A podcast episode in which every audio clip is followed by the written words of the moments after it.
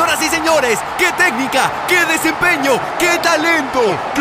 Pero te has preguntado, ¿qué hay detrás de lo que ves en la cancha? Conoce lo que hay detrás de los éxitos deportivos. Acompáñame en este episodio. En el vestidor, con Andrea Hernández. Hola, ¿cómo están?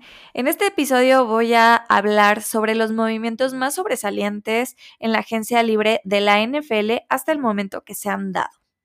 El 16 de marzo comenzó la agencia libre y también ese día comenzó oficialmente el año de la NFL, aunque los equipos pueden contactar a agentes de los jugadores días antes y hacer algunos intercambios. Para mí, el movimiento más sobresaliente fue entre los Seahawks y los Broncos, que los Broncos se llevaron a Russell Wilson y una selección de cuarta ronda. En compensación, los Broncos le dieron a los Seahawks eh, al coreback Drew Locke, al ala cerrada Noah Fant, al liniero defensivo Shelby Harris, una selección de primera ronda, dos selecciones de segunda ronda, una selección de quinta ronda y creo que en este intercambio, obviamente, el gran ganador es, fueron los Broncos de Denver, pero a la larga creo que los Seahawks ya querían una renovación, Wilson ya no quería seguir en el equipo y fue lo mejor para las dos partes.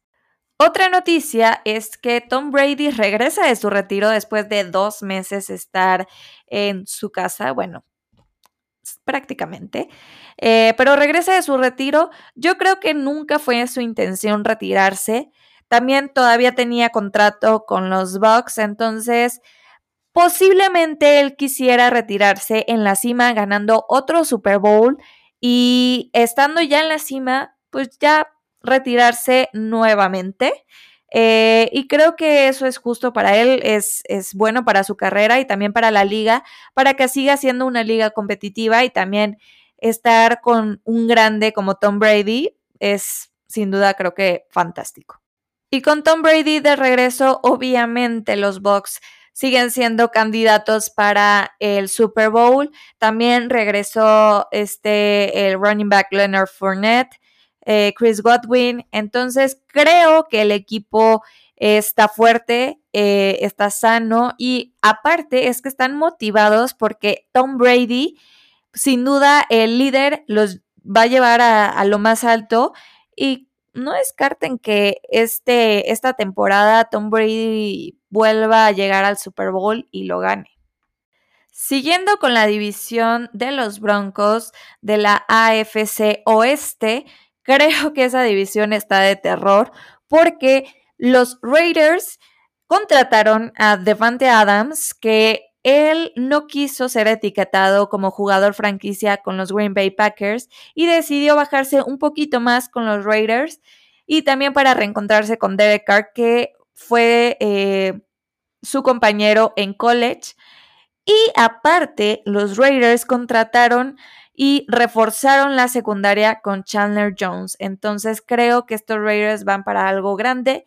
La única duda que me queda también es Derek Carr si podrá eh, ser ese coreback que todos los aficionados de los Raiders quieren.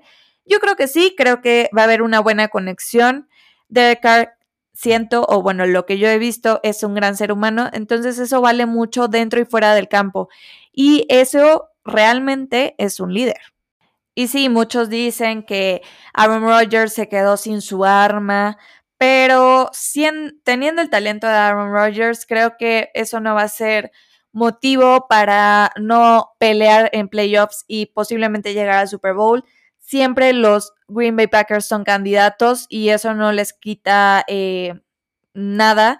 Creo que Devante Adams, obviamente, pues no tiene todas las características que tenía cuando llegó a la liga, pero creo que también hará un gran papel con los Raiders y Aaron Rodgers lo hará con los Packers. Pero simplemente creo que si era la última temporada de Rodgers o una de las últimas, eh, hubiera estado lindo o bonito ver a esos dos juntos y llegar a lo más alto, ¿no? Tal vez un Super Bowl, pero pues así son las cosas, así es el negocio, así es el dinero. Siguiendo con la división de la AFC Oeste, seguimos con los Chargers que también tienen un equipazo. Llegó GC Jackson y llegó para eh, la defensiva Khalil Mack y estará con este Bosa. Y ahí yo creo que va a ser el terror de varios corebacks, va a ser el dolor de cabeza de muchos. Y sin duda los Chargers ya tenían eh, una ofensiva muy importante y ahora con esta defensiva con Khalil Mack, creo que eh, los Chargers son un gran contendiente para llevarse la división a pesar de que los otros equipos también han llegado grandes figuras. Los Chargers yo los veo como un equipo más, eh, pues obviamente ya se conocen más, tienen más experiencia juntos, los coaches tienen una dinámica eh, pues ya más familiar con, los jugadores. Y siento que solo faltaban algunas piezas para lograr que este equipo pudiera llevar o llegar a lo más alto y posiblemente yo, yo sí los veo ganando la división. Y en esa división el equipo que nos queda son los Chiefs.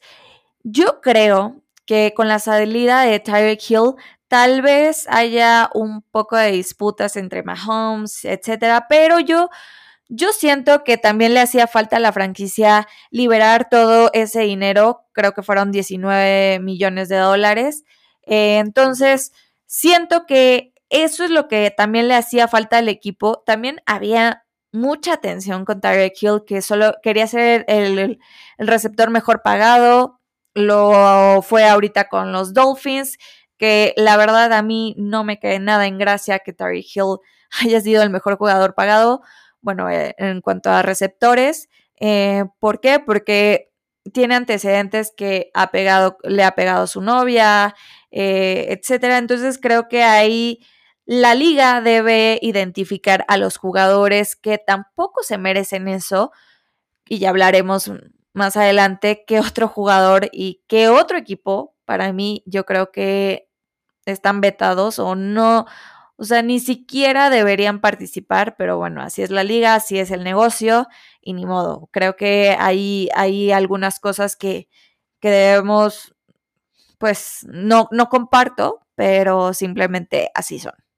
Y bueno, eh, siguiendo con los chips, yo creo que también liberando toda esa tensión y todo, creo que lo están haciendo bien, reforzar todo, las la línea ofensiva, eh, la defensiva que se vio un poco mal a principio y mitad de temporada. Entonces, creo que lo están haciendo bien. Andy Reid es un crack eh, como head coach y va a seguir llevando al equipo a lo más alto. Para mí, Patrick Mahomes es uno de los mejores corebacks, si no es que el mejor actualmente de la liga. Entonces, yo creo que teniendo diferentes armas como Juju Smith, que acaba de firmar con, con los Chiefs. Creo que e, eso es bueno para el equipo y van a hacer grandes cosas. Y pues lo de Tyreek Hill, pues ni modo, es como, sí, se fue un una gran arma, eh, era uno de los mejores receptores, eh, creo que tenía una gran conexión con eh, Mahomes, pero Mahomes teniendo el talento, no, siento que no se va a quedar eh, enojado, no se va a quedar con eso y va a seguir siendo el Mahomes que hemos visto toda la temporada eh, con grandes pases y creo que él va a ser a los receptores grandes en ese equipo.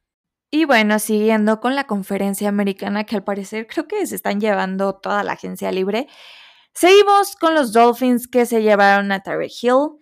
Pero siento que esa contratación, o sea, sí está muy buena y tiene, Tua tendría que ya empezar a actuar y lo que sea, pero siento que lo que les faltaba también era la línea ofensiva.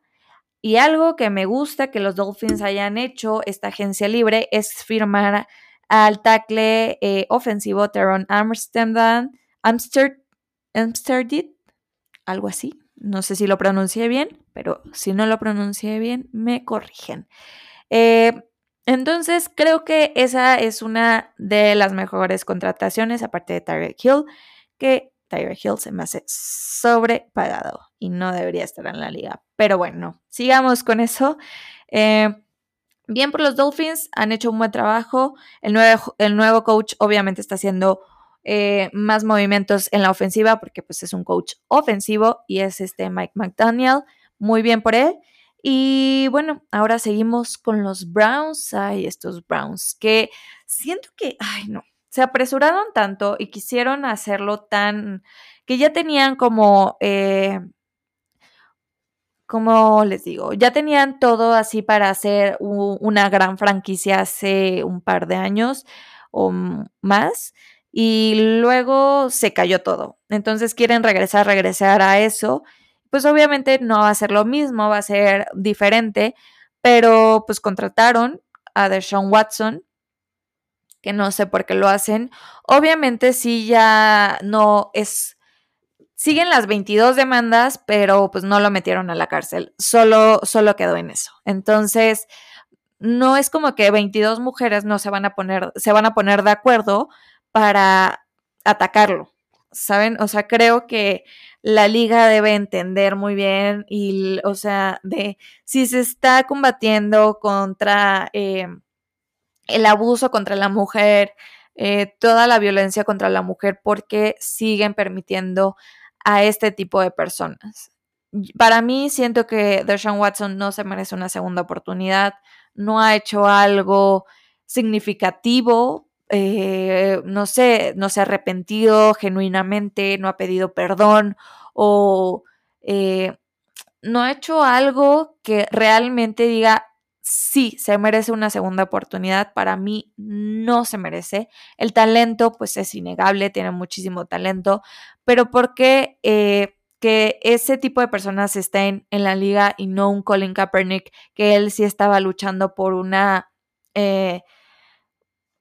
una razón social justa, una razón social que muchos eh, por muchos años están peleando en Estados Unidos y lo vetan de la liga. Entonces creo que no, no entiendo esos contrastes que hace la liga, pero bueno, ni hablar, eh, negocio es negocio, el dinero es dinero y qué lástima porque hay muchas cosas que debemos de aprender y que la liga debe de aprender también de otras ligas como la NBA en no permitir ese tipo de cosas. Pero bueno. Y a los Browns también llega eh, a Mary Cooper, que creo que es una gran pérdida para los Cowboys, que hasta el momento no han hecho para nada algo en la agencia libre. Al contrario, creo que han dejado ir a muchos eh, jugadores, a muchos talentos que para ellos significaban algo importante. Entonces, Amari Cooper se integra a los Browns y posiblemente Odell Beckham Jr. también llegue a los Browns, que para mí es un retroceso. Lo comentaba con Gons en The American Screen Sports. Gons lo comentaba, es un retroceso. ¿Por qué no quedarse en los Rams? Sí, es agente libre, sí está lesionado, pero, hijo, o sea, es, o sea, ¿cómo vas a regresar a los Browns nuevamente? Si ya tienes un anillo de Super Bowl. Creo que eso no, no es algo bueno para él, pero ya el tiempo lo dirá, tal vez esté equivocada. Eh, entonces creo que han, han, sido contrataciones polémicas, eh, que no estoy de acuerdo, pero pues que creo que los Browns están teniendo un buen equipo, un equipo bien armado, sí, tal vez, pero siento que eh, eso no vale tanto como eh, lo vale la integridad de, de un jugador, la integridad de otras personas. Entonces, pues, ¿para qué seguir contratando este tipo de personas, no? ¿Para qué seguir contratando este tipo de jugadores? Y hablando de otros movimientos, Matt Ryan, el veterano de los Falcons, llega a los Indianapolis Colts y la verdad sí me da muchísimo gusto. Creo que Matt Ryan no ha tenido la suerte o no ha tenido como muchísimas herramientas en los Falcons para poder eh, llegar a todavía lo más alto. Entonces creo que Matt Ryan se lo merece. Los Colts son un buen equipo, tienen buenos jugadores. Eh, es un equipo más o menos armado, sí hay algunas piezas que les faltan, pero Matt Ryan también es un buen tipo dentro y fuera del campo y eso le ayuda muchísimo a todos los equipos. Eh, no, es, no es un tipo que rompe el vestuario, no es un tipo que es disruptivo, simplemente eh, es todo un caballero y eso ayuda, creo que ayuda muchísimo. Eh, obviamente los calls siento que a veces, o bueno, es, esta agencia libre se apanicaron un poco, pero dentro de los prospectos creo que Matt Ryan era el mejor y esto va a ser bueno para eh, las dos partes. Y en cambio a los Falcons llega Marcos Mariota, que como, bueno, no sé si saben, pero el head coach que está ahorita en los Falcons conoce muy bien a Mariota porque fue asistente eh, en los Titans y justo cuando él salió también seguía siendo eh, ahí coach. Y lo conoce, lo conoce a la perfección, sabe cómo trabaja, saben cómo, cómo son cada uno.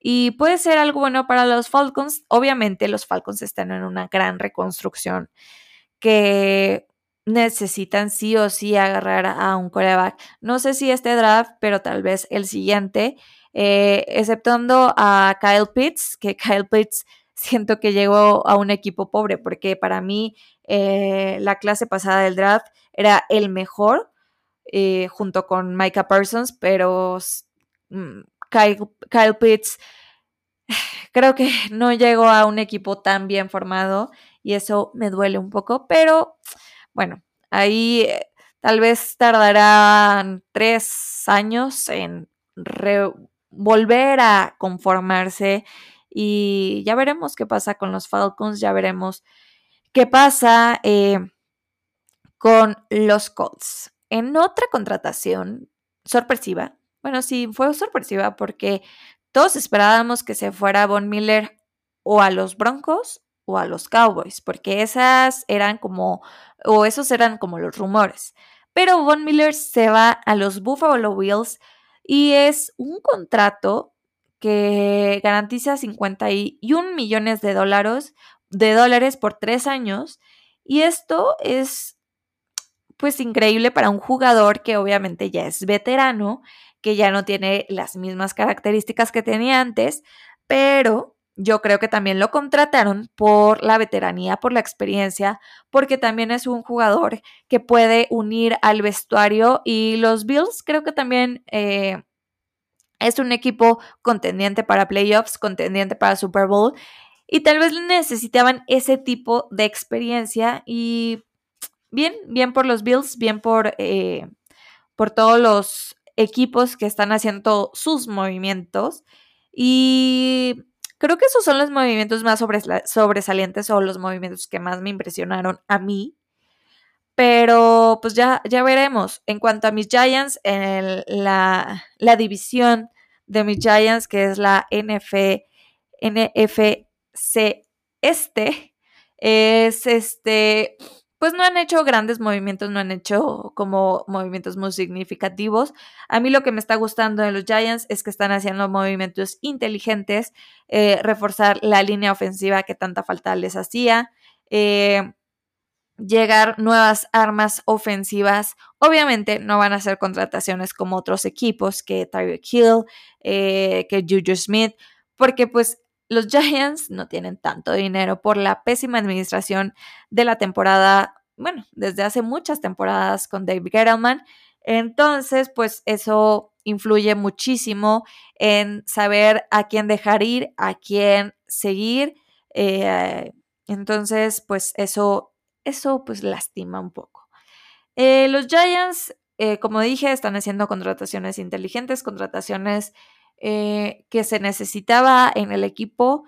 Y sí, es una reestructuración, es, una, es un proceso poco a poco, pero lo bueno de esto es que en el draft pues tenemos varios picks y eso es muy positivo porque hay muy buenos receptores en esta clase, no hay tantos o sea, sí hay buenos corebacks, pero no como la clase pasada. Eh, entonces todavía estamos viendo qué va a pasar con Daniel Jones, porque Daniel Jones pues no tiene seguro su puesto. Recordemos, o bueno, si no saben, Tyrod Taylor regresó, eh, bueno, no regresó, llegó a los Giants por, eh, y tal vez sea el coreback sustituto de Daniel Jones. Miren, mm, yo no sé, pero siento que el equipo va a ser mejor de lo que fue en mucho, mucho tiempo. Y eso está bien, eso me motiva, eso está, eh, eso me tranquiliza. Y bueno, en cuanto a la conferencia nacional, hay equipos eh, muy superiores, obviamente. Tenemos a los Bucks, tenemos a los Rams, Em, tenemos a los Cardinals, que no hay que descartar nada de esos equipos. La conferencia americana va a estar muy, muy peleada a comparación de la nacional, pero no hay que descartar a ninguno de esos equipos. Eh, también a los 49ers, no hay que descartarlos. Entonces, em, es, va a ser una, una temporada interesante, diferente, para ver cómo se desarrolla. Hay, tal vez hay equipos que pensamos que se puedan desarrollar mucho mejor y se caigan en el camino, porque este es un eh, de ir pasito a pasito y hay muchos equipos que corren al principio. Entonces, pues ya veremos qué, qué sucede con esos equipos, qué pasa con nuestros equipos y ojalá todo sea para bien. Pero bueno, creo que ese fue como un resumen un poco breve de los movimientos más sobresalientes Está en esta agencia libre, eh, les seguiré informando y también que ya viene el draft, ya casi vamos a tener eh, que hablar de los prospectos eh, este año. Entonces, espérenlo muy pronto. No se olviden de seguir mis redes sociales en TikTok y en Twitter. Estoy como soy Andrea HN y en Instagram me pueden seguir como Andrea HN. Y recuerden que este episodio también se sube a YouTube y lo pueden ver por YouTube y lo pueden escuchar por Spotify y Apple Podcasts. Nos vemos a la próxima. Bye.